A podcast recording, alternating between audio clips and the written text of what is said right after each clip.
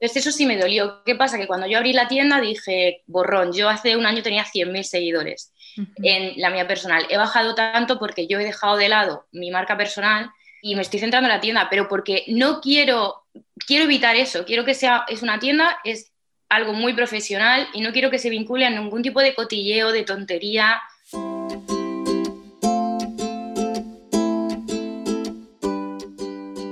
Hola, soy Laura Orzaiz y me encanta hablar de marketing, redes sociales, mindset y todo lo que hay detrás del fascinante mundo del emprendimiento. Me defino como una friki de los negocios, introvertida confesa y amante del buen café.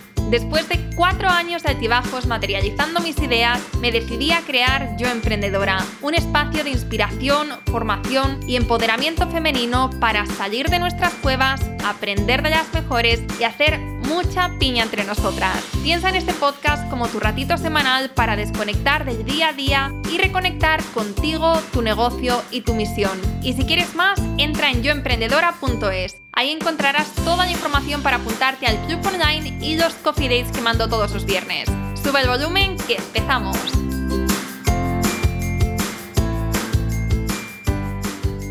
Estás escuchando el episodio 143 del podcast Yo Emprendedora una de las cosas que personalmente más me gusta de tener este podcast es poder entrevistar a emprendedores de todo tipo de perfiles, desde marketers, influencers, creadores de producto, creadores de contenido, eh, startups. Para mí es súper enriquecedor el conocer los éxitos, fracasos y aprendizajes de unos y de otros. Y aunque de cada uno podemos llevarnos una cosa, el factor común que no falta en ninguno de ellos es la consistencia y el foco. Y nuestra invitada de hoy es un ejemplo de esto, porque aunque tenga varios negocios entre manos, se nota que detrás de cada uno de estos hay mucho foco en la visión y objetivos a conseguir y un sistema y estrategia en marcha. Vicky Guirao es influencer, cuenta con una comunidad en Instagram de más de 86.000 seguidores, es fundadora de la marca de papelería Vicky Guirao y fundadora de Tenco, una agencia de marketing digital especializada en elaborar y gestionar campañas publicitarias entre marcas e influencers. Y en los próximos minutos vas a conocer su faceta más emprendedora y más vulnerable, porque en este episodio Vicky se desnuda por completo y ya verás que va a ser uno de estos que te va a inspirar y emocionar a partes iguales. Disfruta mucho, guárdatelo en favoritos porque te aseguro que lo vas a querer escuchar más de una vez y si te gusta, ayúdanos a llegar e inspirar a más y más emprendedoras como tú, compartiéndolo en tus stories y etiquetándonos a arroba y arroba yoemprendedora.es. Muchísimas gracias y ahora sí, empezamos. Buenos días, Vic. ¿Qué tal? Bienvenida al podcast. Buenos días, ¿qué tal? Pues muy bien, muy contenta. Feliz de, ser el primer podcast por el que apareces. Sí, además el primero del mundo. No he salido nunca en ninguno y no sé qué me espera. pues ya verás, este es el primero de muchos, seguro. ¿Y eres oyente de podcast o también es la primera vez que escuchas el término podcast? No, no, sí que escucho, pero es verdad que nunca he participado porque, bueno, tengo un poco la sensación de que tampoco tengo mucho que aportar, la verdad, pero sí que me gusta escucharlos mucho. Bueno, me, encanta que empieces por ahí, porque, eh, bueno, esta sensación de no, de, no, tengo mucho que aportar, quién soy yo, todo esto, es algo súper normal en, en, emprendedoras. Pero es que además ver a una mujer que lleva más tiempo, ¿no? que ya tiene una marca, que ya tiene una comunidad tan grande, decir esto, pues eh, ¿no? nos hace darnos cuenta de que, de que todas, en cierto modo, sin importar el punto de desarrollo de negocio en el que estemos, que todas también tenemos estas, estas vocecillas internas, pero ya verás, o sea, estoy convencida de que vamos a aprender muchísimo de ti y que tienes un montón que aportar. Así que gracias por, por estar aquí. Mi intención con este podcast es hacer un viaje eh, durante estos años que llevas creando tu marca personal, tu marca de papelería, porque seguro que esto no se ha creado de la noche a la mañana. ¿Cuánto tiempo llevas creando estas... Y bueno, no sé por, por cuál empezaste. Yo creo que mejor empezar mi pregunta más enfocada. ¿Qué empezó antes, tu marca personal o la de la papelería? Pues empezó antes mi canal de YouTube, por tanto mi marca personal, pero yo empecé en YouTube como hace 10, 11 años cuando no existía YouTube como tal, no se podían poner anuncios, no se podían subir vídeos de más de 10 minutos, Instagram no existía y yo empecé haciendo do it yourself porque, bueno, por, por tener una excusa para que mi madre me pagara los materiales, porque decía, bueno, así lo grabo. Y si no me ponía pegas, yo acababa de terminar la carrera y empecé así, pero no buscando nada, la verdad. ¿Y do it yourself? ¿De qué? ¿De papelería? ¿De, de moda? de todo, que si mascarillas, que si mascarillas faciales, ropa para el perro, reformando la habitación en, en, un fin de semana, luego ya fue reformando mi nueva cocina, ya con los años fui como evolucionando, pero de todo, velas, mantas. Me gusta crear, por decirlo así, me gusta inventarme cosas y lo aplicaba a todo. Qué chulo, o sea, que eres una persona muy creativa. Sí, me considero creativa. No sé si soy mucho, pero me considero un poquito creativa. ¿Y esto fue hace, has dicho, 10 años? Sí, aproximadamente hace 10, años empecé. A los, bueno, cuando llegué a 10.000 seguidores, me acuerdo que mi padre me dijo, porque claro, esto es que no existía en Instagram, me dijo, si llegas a 10.000, eh, montamos una empresa de lo que quieras. Y montamos una empresa de bolsos. Bueno, mis padres a mí me han apoyado siempre en todo, a pesar de yo tener mi carrera que no tiene nada que ver ni nada. Y bueno, pues la empresa esa no funcionó, pero aprendimos mucho. Y es una empresa que creaste con tu padre. O sea, para, ir haciéndonos nuestro mapa mental de, tu trayectoria, empiezas en YouTube. Cuando llegas a los 10.000 seguidores, tu padre te dice, pues vamos a montar una empresa juntos y hacéis una, empresa de bolsos. ¿Por qué bolsos? Porque era lo que me gustaba, más que con mi padre, con mis padres. De hecho, aquí mi madre es diseñadora y es la de bolsos fue más con ella que con él, porque él está siempre en tema administración y tal. Ellos son empresarios, mis abuelos son empresarios y siempre en ese sentido, eh, tanto a mi hermano como a mí nos han apoyado en todo, en todo lo que quisiéramos hacer, si le veían un poco de futuro para adelante. Y, y bolsos porque yo sabía que quería crear algo y en mi cabeza en ese entonces creía que lo único que se podía crear era moda. De hecho hice un máster de moda y en realidad no, se pueden crear muchas cosas, no solo moda. ¿Y qué es lo que salió mal? Porque has dicho que, que este proyecto que, que no fue, no fue un éxito, pero ¿por qué? ¿Ahora podrías identificar cuáles son estos aprendizajes que te llevas? Sí, sí, totalmente. Era un producto de un precio muy alto porque era todo manufactura española y no daba la calidad para el precio que tenía. Eh, no teníamos la experiencia, mi madre es diseñadora, pero ellos tienen una fábrica de peluches. Nos metimos de lleno en, bueno, en prendas, en bolsos y tal, y salía muy caro fabricar en España muy poquitas unidades y no daba la calidad. Entonces, al final yo me fui a Madrid a hacer el máster este de moda que te cuento, me empezaron a salir oportunidades, em, oportunidades laborales en Madrid ya con YouTube, porque yo en paralelo seguía con YouTube, y decidí apostar por las redes sociales porque es verdad que no estaba contenta con el producto que ofrecíamos en, la tienda. Y entonces ahí pasas a, o sea, tenías tu canal de YouTube, tenías tu pequeña comunidad, lo de los bolsos no sale bien, y entonces empiezas en Instagram. Sí, bueno, seguí en YouTube y luego Instagram porque venía así. Se abrió Instagram, la gente se fue para allá y, nos, y bueno, todas las que empezamos de las primeras nos fuimos todas. Sí. Y, lo típico, entras en una network, bueno, esto es un proceso mucho más lento, pero más o menos fue así. Entras en una network que, que es, un, es una empresa de posicionamiento de canales de YouTube, luego viene un representante que viene ya con campañas y empezaron las primeras campañas pagadas. ¿Y esto, cuántos, cuántos seguidores tenías con tus primeras campañas de pago? Pues 50.000, 60.000 en YouTube. En YouTube, vale, en YouTube. ¿Y esto qué son? ¿Tipo patrocinios de marcas de, tus crafts o eh, son otro tipo de, colaboraciones? De todo, porque yo ya al irme a Madrid enseñaba mi casa, do yourself para la casa, tips de decoración, siempre enseñaba mucho de pelo, de maquillaje, entonces pues me acuerdo que colaboré de los primeros con Listerine, con Disney, entonces era un poco de la nada, porque no era como ahora, te metes en la vorágine de enseñar tu día a día, entonces mm, metes todos estos productos en, pues en eso, en los enseñas, porque al final son productos que usas y, los enseñas. Entonces dejé un poco los do it yourself y hice un poco blogs, por decirlo así, o más lifestyle. Y eh, claro, durante estos, eh, durante estos años eh, colaborando con marcas, etcétera, seguro que has tenido experiencias de todo tipo. A día de hoy, ¿A qué, o sea, qué, qué tienes súper en cuenta antes de decir que sí a una colaboración de pago? Yo ahora mismo colaboro muy poquito porque es verdad que quiero priorizar la marca de papelería, pero yo no colaboro y eso es verdad que con ninguna marca que yo misma no consumiría al precio que vale. Yo antes colaboraba mucho con Garnier y llegó un momento, yo llevo muchos años, llegó un momento que yo misma no me compraría una crema de Garnier porque tal vez tengo otras necesidades en mi piel. Entonces pasé a colaborar con Clinique, pero un poco eso, que sea real, sincero, mm, sincera, honesta y leal.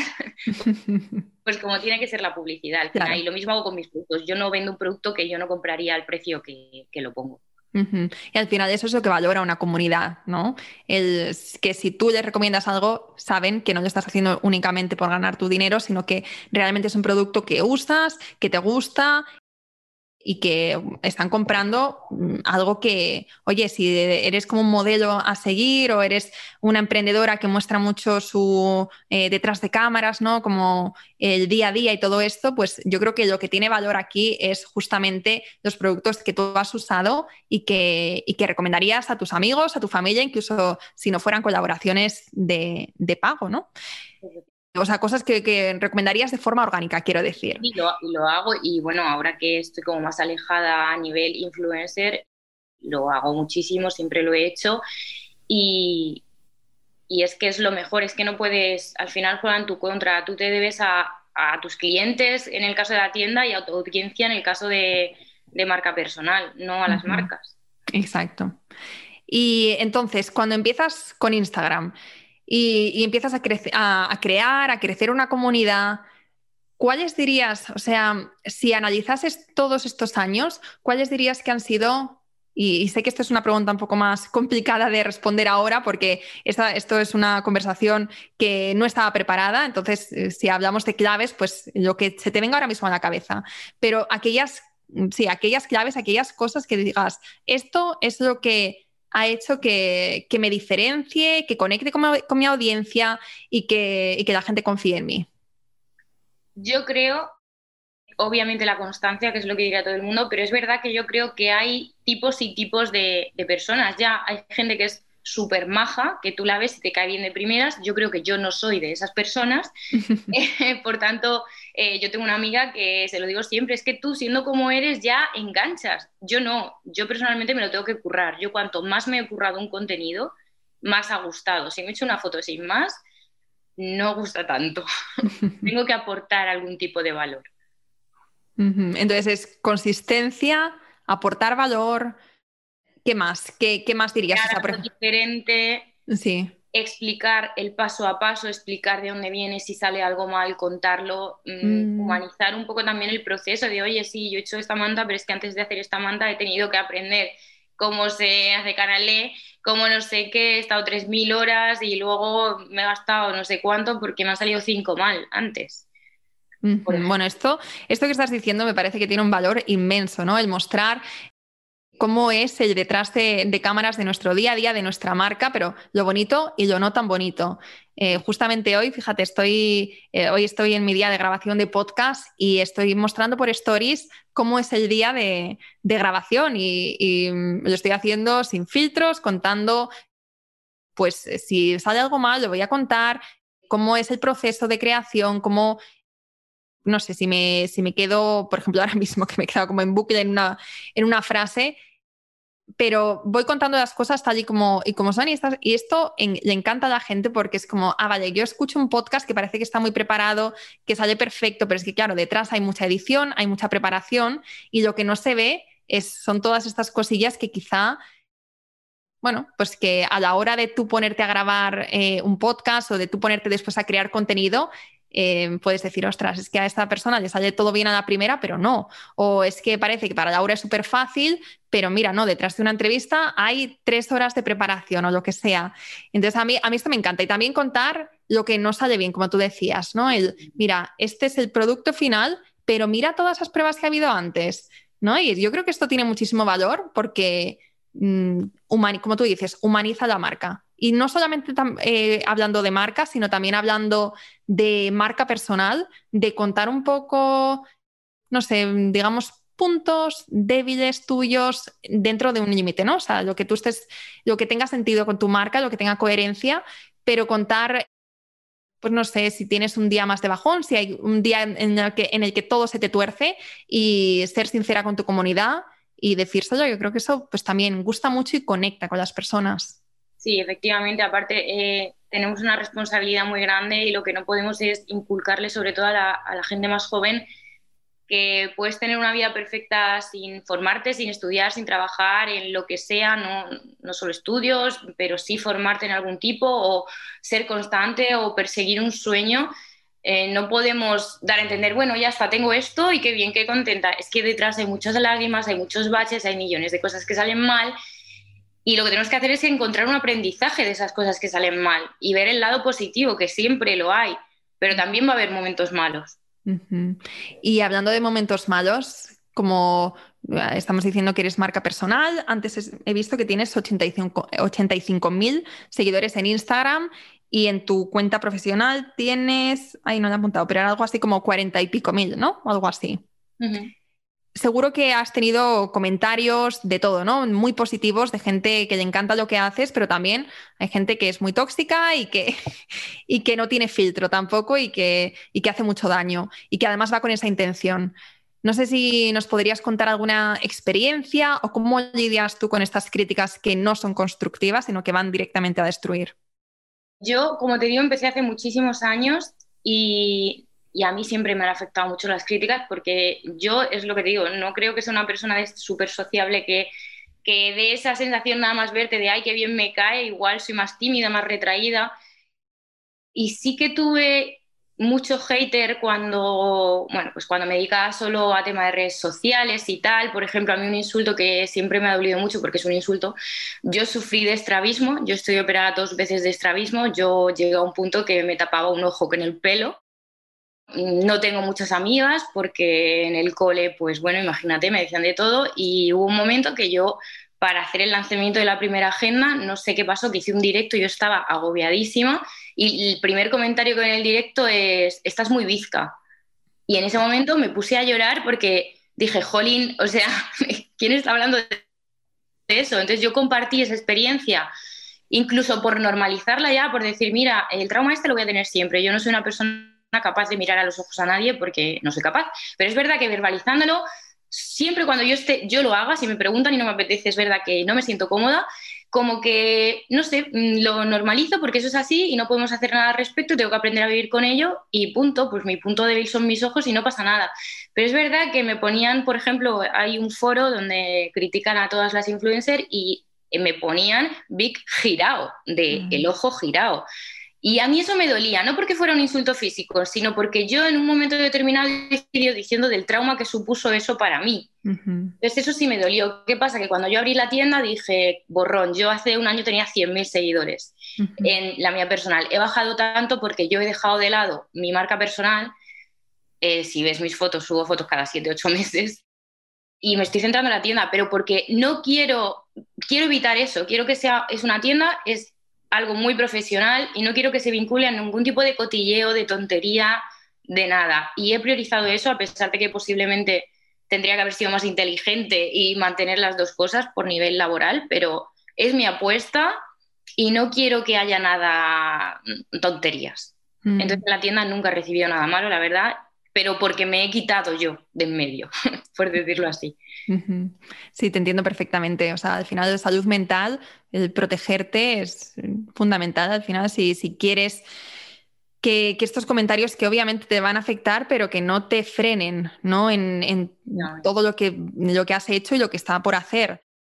Pero bueno, lo que decías es que es terrible, ¿no? Que, que haya personas que se dedican a criticar a otras personas además, criticar eh, Mm, por, su aspecto físico, es que, bueno, me parece que, estos blogs deberían estar vetados para empezar, que yo no sé qué páginas web permiten ¿no? que haya otras personas criticando y haciendo daño de esta manera. ¿Y con qué fin? Saben dónde ir, que es a mí, bueno, me han dicho de todo, que si fea, que si gorda, que si delgada, que si tienes cara de mala, pues y me da igual, pero sí que me ha dolido cuando han ido directos donde saben dónde duele, ostras, que he pasado por dos operaciones, que he estado cinco años con media cara tapada con el pelo, que en el cole lo pasé mal y no tengo muchos amigos, ¿sabes? Entonces ha sido donde sabes que va a doler mucho. Entonces yo en ese momento cuando empecé a ver que... Y que es verdad que es muy poca gente, yo siempre he sido muy querida, siempre me he considerado una persona súper querida en redes, súper, súper querida.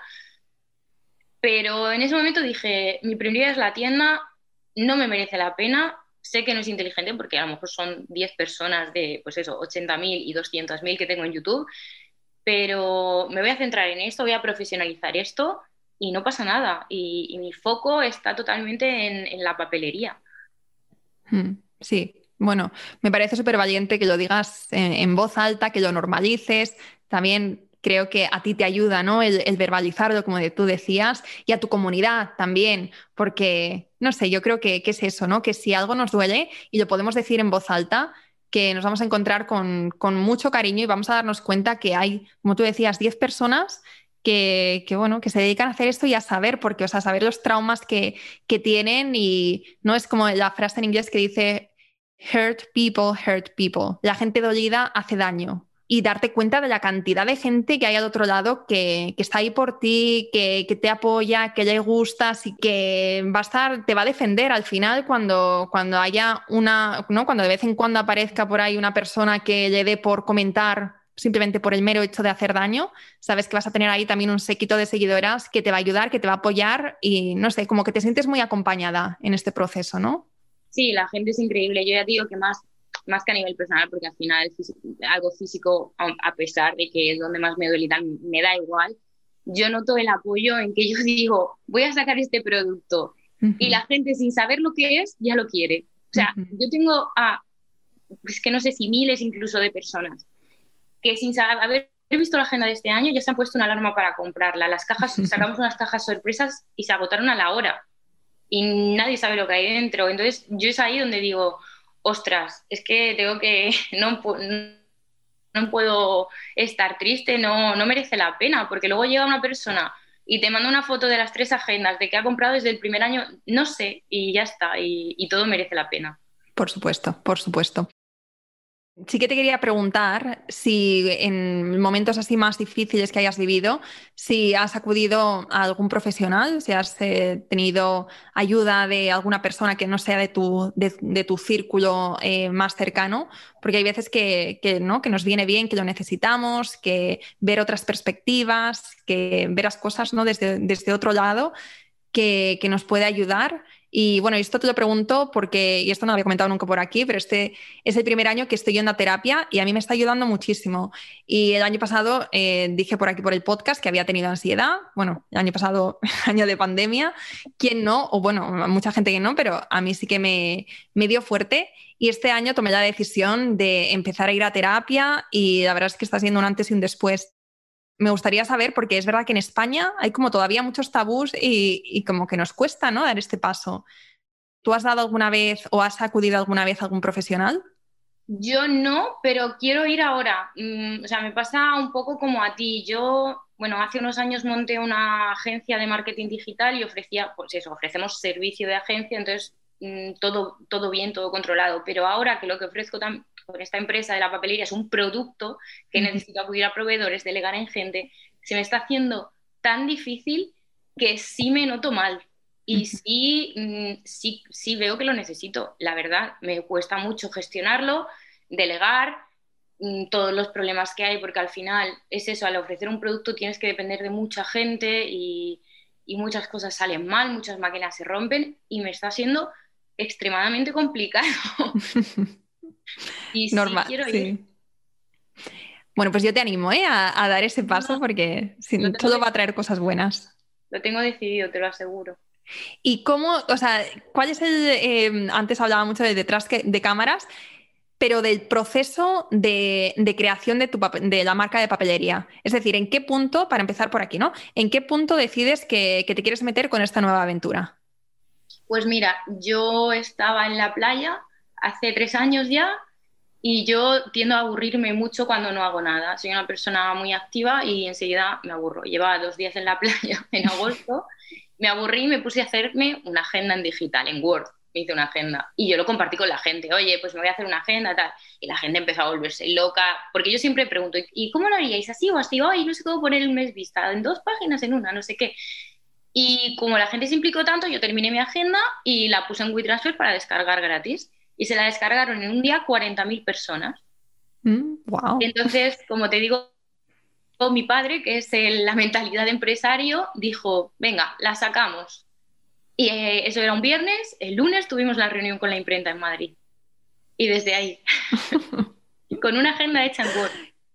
Qué fuerte, qué fuerte. Y de esa primera agenda, cuando lo sacas, ¿cuánta gente la compró?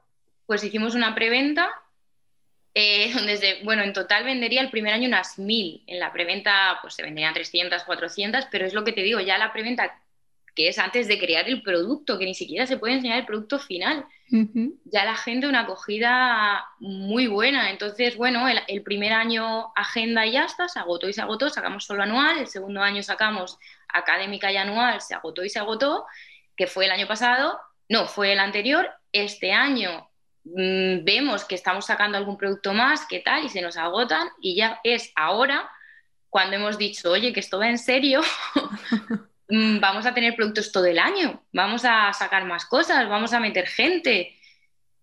Y en eso estamos, en crear una empresa, una microempresa, que somos microempresa, eh, no sé, que, que tenga cosas, no sé, es que es muy fuerte en realidad. Sí, sí, sí, sí que lo ves, sí que lo ves. Sobre todo cuando te paras a pensar, ¿no? De todo esto surgió con una agenda creada en Word, eh, con una idea que se te ocurrió en la playa y mira todo esto, pero esto demuestra también ese espíritu emprendedor y echado para adelante que tienes, ¿eh? Porque, madre mía, que se te ocurra un fin de semana y el lunes ya estés con reuniones para ver cómo materializar esa idea, muy fuerte. La verdad es que sí, porque aparte yo tengo, yo tengo mi negocio estable, por decirlo así, que es la empresa de marketing, mis padres tienen el suyo, tienen una fábrica que hacen peluches. Y claro, pues era, pues sacamos la agenda, se queda ahí en el almacén y se sacan y lo, y lo hacíamos nosotros. Cuando vimos el año pasado que nos teníamos que despertar a las 6 de la mañana, ocho meses de nuestra vida, ya dijimos, vamos a meter a gente. Entonces, claro, ¿qué ha pasado ahora? Que metemos a gente pues ya tienes la obligación de darle trabajo todo el año. Es gente que también ha confiado en ti, eligiendo también ellos que quieren trabajar contigo. Entonces, claro, es como, ostras, eh, qué guay, pero qué raro todo. Quiero preguntarte eh, por esa agencia de marketing, pero antes me gustaría saber en este proceso que estáis ahora de, de crecimiento, de ampliación de equipo, etcétera, ¿Cómo, o sea, ¿cómo, cómo lo estás llevando tú? O sea, ¿qué, qué, estáis haciendo para, para, como tú dices, o sea, eh, crear unas buenas bases para seguir ofreciendo más productos, para hacerlo más a lo grande, ¿no? ¿Qué, qué es lo que estáis haciendo y con qué, qué estás aprendiendo en este proceso? ¿Qué retos te estás encontrando y cómo los estás superando? Es una pregunta muy grande, pero yo creo que la podemos enfocar bien en, en, en esto. ¿Cómo está siendo este proceso? Pues mira, eh, nosotros hicimos las agendas con imprentas dos años, con imprentas externas. Nos daban la agenda terminada, entonces como somos muy precavidos, siempre se nos agotaba pues súper pronto y no daba tiempo a producir más porque la producción es un proceso que tarda mes y pico. Entonces ya el año pasado dijimos, bueno, pues de las ganancias del año anterior, que tampoco son muchas, pero en lugar de quedárnoslo nosotros, porque al principio era algo nuestro, como un hobby, un extra, por decirlo así, pues invertimos en máquinas. Entonces nos metimos en máquinas para tener nuestra propia imprenta. Entonces, el año pasado ya eh, metimos dos chicos. Bueno, costó mucho porque metimos gente, no nos funcionaba. Eh, para mí eso es complicadísimo. Dar con un empleado con el que estés a gusto y él contigo me parece de lo más complicado. Y delegar y enseñarle y que salga bien, me parece complicadísimo. Pero bueno, dimos con dos chicos que los seguimos teniendo ahora, que la verdad es que equipazo y desde cero, porque yo no soy, aunque yo lo tenga la empresa con mis padres, bueno, con mi padre en este caso, porque mi madre está de diseñadora de los peluches, pero bueno, los tres, no somos una empresa familiar, por decirlo así. Yo no he cogido los peluches, yo he montado una empresa que no tenemos ni idea de, una imprenta, de repente, máquinas de imprenta que no tenemos ni idea, pues imagínate, nos ha salido todo mal. Todo lo que podía salir mal, nos ha salido mal. Pero bueno, lo hemos solucionado hemos metido la patada confiando en gente que no se podía confiar, pero bueno, hemos aprendido y pues ahora tenemos una imprenta. Yo el año pasado, como te digo, me tiré los ocho meses de campaña de agendas despertándome a las seis de la mañana y única y exclusivamente empaquetaba agendas, solo hacía el control de calidad último y lo metía en la caja. Y este año ya hemos dicho, No, porque ¿qué ha pasado? Que estos cuatro meses estamos con la web a cero, no hay productos disponibles, está todo sin stock y no hay cosas nuevas. Entonces ya hemos dicho, bueno, pues metemos a alguien de confianza para que haga lo que yo hacía y yo me encargo de sacar productos nuevos para que todo el año, para que la rueda gire, por llamarlo así. Es muy difícil porque no queremos meter a nadie a la familia, por si luego hay problemas. Es muy complicado, la verdad, pero es el momento. Entonces, pues hay que hacerlo. Mm. Y, en este proceso de, selección ¿no? de, la nueva persona para tu equipo, ¿cómo, ¿cuáles son tus criterios? Es decir, ¿te basas en currículum, te basas en conexión, en afinidad con la persona? ¿Qué es lo que buscas en, un empleado ¿no? de tu empresa? Pues, por ejemplo, es que nosotros tenemos varias partes. El diseñador gráfico, pues sí que tiene que tener algún tipo de formación porque tiene que controlar pues, Illustrator, InDesign y Photoshop, por ejemplo. Los maquinistas que tenemos, pues es más actitud que otra cosa. y, bueno, y maña, porque tenemos gente con mucha actitud, pero que, no, que, no le sale bien, por lo que sea, pues no tiene esa paciencia de... Nosotros vendemos artículos de lujo, el artículo tiene que estar perfecto, a lo mejor hay gente que no ve el defecto, que, que para ellos lo que para mí es un defecto y no lo vendo, ellos lo ven bien. Entonces esa nos fijamos mucho en la actitud, pero también tiene que tener una sensibilidad de que son productos, no diría, de, o sea, no lujo en el sentido precio, pero sí es alta papelería, son premium, entonces es todo personalizado, el personalizado tiene que quedar recto, tiene que grabarse por todos lados igual, pero es más cuestión de actitud, ¿eh? fíjate. ¿Y eso hasta que no trabajas con una persona? no, no puedes verlo o sí, o, en una entrevista puedes notar ya estas, estas cosas, estas cualidades? Se pueden notar, pero hasta que no estás en el día a día es muy difícil porque nosotros metimos a una persona que nos encantaba en la entrevista y al final, pues si, no sé, si se pueden hacer, ponte 500 agendas al día, pues hacía 150, ¿sabes? Entonces también a pesar de que nosotros no tenemos mucha, bueno, ahora tenemos más idea, pero empezamos sin tener ni idea y si buscamos a alguien con, experiencia para que nos guiara. Esa persona, por ejemplo, concretamente que metimos con experiencia, se aprovechó de que nosotros no sabíamos para, para hacer menos, para ir más lento, para estar hablando por teléfono, para... Entonces, bueno, mm, a base de palos, un poco los ves venir, ves venir a la persona. Luego ya la práctica, pues también influye, claro que sí, porque estamos produciendo. Mm, claro.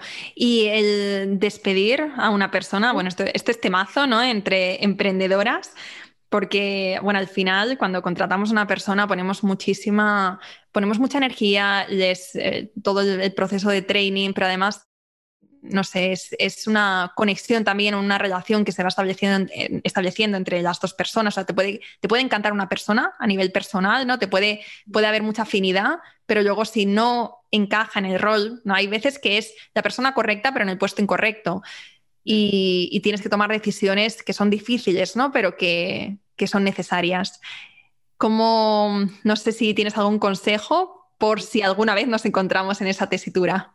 Bueno, yo antes tengo que decir que tú eliges a tu empleado, pero también el empleado te tiene que elegir a ti, que esto no es cosa solo de, nosotros, que también el empleado tiene que estar a gusto contigo y tienes que, pues, tratarlo bien, obviamente, y de todo. Y si él no está contento, también te puede despedir, ¿eh? también te puede decir, a la que quedas. Eh, nosotros, por ejemplo, ahora al principio sí que queríamos una persona que tuviera incluso naves de eh, llaves de la nave para poder entrar, salir, para tener su horario, se adaptan el horario un poco como quieren. Y mi padre y yo quedamos, esto no le va a gustar oírlo, en que yo era la poli buena y él el poli malo. Entonces, cuando hay que echar alguna bronca, la echa él. Yo me meto en mi despacho y porque yo lo paso fatal. Es que es complicadísimo, es muy complicado. Y más la, la decepción de que, jolín, de que has confiado mucho en esa persona, sobre todo eso al principio, que son tan imprescindibles son figuras tan necesarias porque si no, no sale nada para adelante y coges a alguien con toda la ilusión del mundo y, también al revés, que también puede ser que alguien entre y se decepcione con, contigo porque no es lo que esperaba o el trato no le gusta, lo que sea, que es muy complicado. Entonces no puedo darte ningún consejo porque yo lo paso muy mal. no, pero este es un consejo buenísimo, ¿eh? que si puedes y si es algo que no, que sabes que no vas a disfrutar y que, y que prefieres no hacerlo, Em, que también no puedes delegar eso a otra persona que esté contigo. O sea, debería, debería aprender, todo el mundo me dice que yo debería también ponerme seria, pero me es muy yo siempre digo, yo soy la creativa, a mí no me metáis, dejadme tranquila. Pero, pero sí es muy difícil, la verdad, se pasa mal. O no sé, es que yo la verdad es que ahora tengo mucha suerte y tengo los dos chicos y va a entrar una tercera, son un encanto. ¿Ves? En la tercera que va a entrar confío 100%. Algo dentro de mí me dice que no me equivoco. Que puede ser que me equivoque, pero yo creo que no. Pero hasta llegar a estas dos personas lo hemos pasado muy mal. De hecho, yo diría que es la peor parte la peor parte cuando empiezas. Igual cuando alguien que tiene 40, 50 empleados, meter a uno es menos, mm, pero no sé, no lo sé. Mm. Y antes nos decías que aparte de esto, o sea, aparte de, todo el universo de Big Girao, de tu marca personal, de la marca de papelería, que aparte tienes o tenías, no sé, una agencia de marketing. ¿Sigues con ella? Sí, sí, montamos hace cinco años ya o así una agencia de marketing digital Mm, pues un poco lo mismo, porque yo estaba, yo siempre he trabajado en redes, pero también he trabajado, he trabajado en productoras, toda la parte digital y en networks. Y yo pensaba, jolín, pero es que yo sé cómo va esto, yo llevo aquí desde el principio, yo sé cómo ha evolucionado todo, sé lo que quiere la marca y sé lo que quiere el influ, porque soy influ, pero también soy la que gestiona la campaña, porque también trabajo en una network. Entonces eh, monté junto con una socia una empresa de marketing digital, mi socia es representante y yo soy más parte envíos creativos, los típicos envíos de producto que le llegan a las influencers y que si son bonitos los sacan de forma gratuita. Pues yo gestiono esos envíos. Aparte, como tenemos tanta máquina, entre la de los peluches y la de la papelería, podemos hacer un montón de cosas in-house. Entonces hemos aprovechado también por ahí. Vale, entonces ahora viene la pregunta del millón que seguro que todas están preguntando ahora y es cómo te organizas, ¿no? ¿Cómo, cómo lo haces para llegar a todo y tener una vida, ¿no? Aparte de, todos esos emprendimientos. Pues haciéndome una lista que no siempre cumplo porque yo soy, yo tengo muy poca tolerancia a la frustración, entonces cuando tengo tan, muchas cosas me quedo quieto y no hago nada. Pero es verdad que si te haces una lista de lo que es, de diferenciar lo urgente y lo importante y de lo que es urgente, qué es lo más urgente y ponerte con la primera y hasta que no la acabes no hacer la segunda y así. Y si tarda la segunda más, pues tarda un poquito más, pero por lo menos tienes terminada la primera. Qué bueno, urgente, importante. Sí, porque no todo lo importante es urgente y no todo lo urgente es importante. Total, total. Yo, yo vamos, lo hago fatal esto de, priorizar. Me pasa, eh, de hecho, esta semana eh, se lo estaba diciendo Estefanía, que es miembro del equipo, le estaba diciendo, mira, no sé cómo, mm, pensaba que, iba muy bien, que íbamos muy bien preparadas para el lanzamiento de, dentro de dos semanas y me ha pillado el toro otra vez. Y resulta que eso que te das cuenta después mirando la agenda, que todas las cosas que me había ido poniendo, ¿no? todas esas tareas del día a día, que no eran importantes, o sea, que no era lo más urgente. Lo más urgente era preparar una campaña, pero es algo que he ido dejando porque otras cosas me parecían más urgentes. Y entonces después cuando se va acercando el melón, dices, ostras, qué mal me organizo. Menos mal que tengo equipo que después se pueden encargar y, me sacan de estos apuros. Pero sí que es verdad ¿eh? que es un, es un arte esto de diferenciar también a veces. Sí, es, es complicado porque todo se junta, pero al final todo sale. O sea, a mí yo siempre que me dicen da un consejo de emprender o lo que sea, yo no sé dar un consejo porque no soy para nada indicada en darlo, pero siempre digo, todo va a salir mal, o sea, todo te va a salir mal. Ya está, aprende a relativizar, saca el lado positivo, porque mi experiencia ha sido esa, todas las máquinas rotas, todo mal. Un cualquier resquicio sale mal. Por ahí se cuela el agua. Pero es verdad que al final se arregla y en tiempo y queda perfecto. Entonces, mm, pues tomártelo con calma, hombre, seguir trabajando, no te vayas a tu casa a echarte una siesta, y habrá momentos mejores y momentos peores, pero es verdad que al final sale, sacas una lección de lo que ha salido mal y sacas una experiencia positiva, incluso al final eso que ha salido mal luego te sirve para algo bueno. A mí eso sí que me pasa mucho, me parece muy curioso. No es que haya salido mal y se tira, al final te sirve para algo y mira, mm, qué bien que ya lo tengo. Mm, sí, sí, bueno, pues con esto yo creo que, podríamos cerrar la entrevista porque me parece como un aprendizaje tan potente el que nos acabas de, compartir que yo creo que tenemos que interiorizarlo bien, ¿no? Como todo te va a salir mal, pero relativiza. ¿no? Y, aprende a aceptar estos momentos malos que van a llegar, también a, disfrutar los buenos y a, ¿no? entender que así, es, así son los negocios, así también es la vida y aprendemos muchísimo de, estas piedras que nos vamos encontrando en el camino, que no nos volvemos a, tropezar con la misma. Bien, porque entonces hemos aprendido la lección. Si luego seguimos tropezándonos tal, eso es que no estamos que no estamos aprendiendo de nuestras experiencias y, oye, estos son eh, grandes oportunidades, ¿no? Los tropiezos son oportunidades, pero siempre y cuando queramos, eh, queramos verlos como tal. Efectivamente, y siempre tiene una parte buena. Siempre, al principio igual no lo ves porque, porque te acaba de venir y no es lo que esperabas o no salía como esperabas, pero es verdad, y esto mm, yo cuando me ofusco lo paso muy mal, pero es verdad que al final dices, Jolín, es que me ha venido, está bien que, que esto al principio fuera malo, siempre tiene una parte buena, solo hay que saber verla. exacto. Solo tengo una última pregunta que, me ronda la cabeza desde que bueno, nos has contado todo esto que haces. Me gustaría saber si tú crees que, te vas a meter en más embolados, que vas a crear más mm, o no, te vas a lanzar a nuevos emprendimientos o si crees que con estos ya tienes suficiente y te vas a centrar en lo que tienes ahora. Yo creo que sí. que sí que, primero o sí segundo. Que no, que sí, seguro que me meto en algo más. a ver, yo mm, es que es verdad que la empresa de marketing la tengo ya muy estable, entonces tengo que estabilizar la papelería. Es verdad que lo que más me gusta es la, me gusta mucho crear, me gusta mucho la papelería. Estoy, vamos, yo estoy enamorada con la tienda y sé que de ahí saldrán muchas cosas. Pero es que yo tengo, si vamos creciendo y de, y de repente tengo más máquinas más grandes, oye, ¿y por qué yo no puedo hacer papelería de lujo para otras marcas, ya como imprenta o no sé? Siempre creo que no hay que tener todos los huevos en la misma cesta, que está muy bien diversificar, sobre todo si eres autónomo. Y, que esa es la salsa de la vida y si te equivocas, pues ya se te ocurrirá otra cosa, si es que en siempre te vas a equivocar. Bueno, pues estaremos atentas a todo lo que vayas haciendo. Me parece súper bueno, muy, muy inspirador escucharte.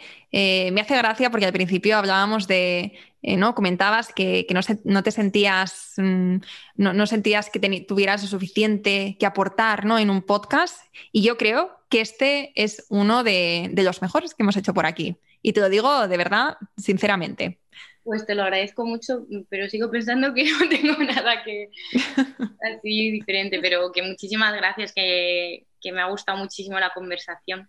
Me alegro muchísimo. Pues cuéntanos dónde te podemos encontrar, dónde podemos seguirte de cerca, dónde podemos ver tu marca de papelería con esas cosas tan ideales que tienes. Cuéntanoslo todo. ¿Dónde están tus casitas virtuales? Pues tenemos una tienda online que es bikirao.com y nuestro Instagram es bikiraoshop y el mío personal es bikirao y allí sobre todo fotos ya no subo tantas, pero stories sí que subo sobre todo enseñando la parte fea de la tienda, todo lo que no quiero que esté en la tienda, porque estéticamente pues es más feo una máquina, el suelo de la nave, que es lo seta, que no es tan bonito, a eso lo pongo en, en mi cuenta personal, entonces cuento todos los entresijos y ya la sopa es más profesional, más cuidada y es muy guay. La verdad es que a la gente le gusta mucho y mis productos son preciosos. Sí, sí que lo son. Pues muchísimas gracias, Vic. Te seguimos de cerca y gracias de corazón por, por haberte animado a compartir todas estas cosas que de verdad te repito que tienes un montón que aportar y que este episodio es una maravilla. Así que gracias por esta oportunidad de, de ser el primer podcast, que seguro que no es el último, pero el primero en el que apareces, que es un súper honor. Muchas gracias a ti, Laura, por, por haberme invitado, porque es algo que no contemplaba nunca, pero me ha gustado mucho. Espero que te haya gustado este episodio y si es así, me encantaría que dejaras una reseña en iTunes, en Evox o en la plataforma que escuches tus podcasts. Esta es la mejor manera que tienes de apoyar el podcast y su continuidad. Muchísimas gracias por quedarte hasta el final y seguimos la próxima semana.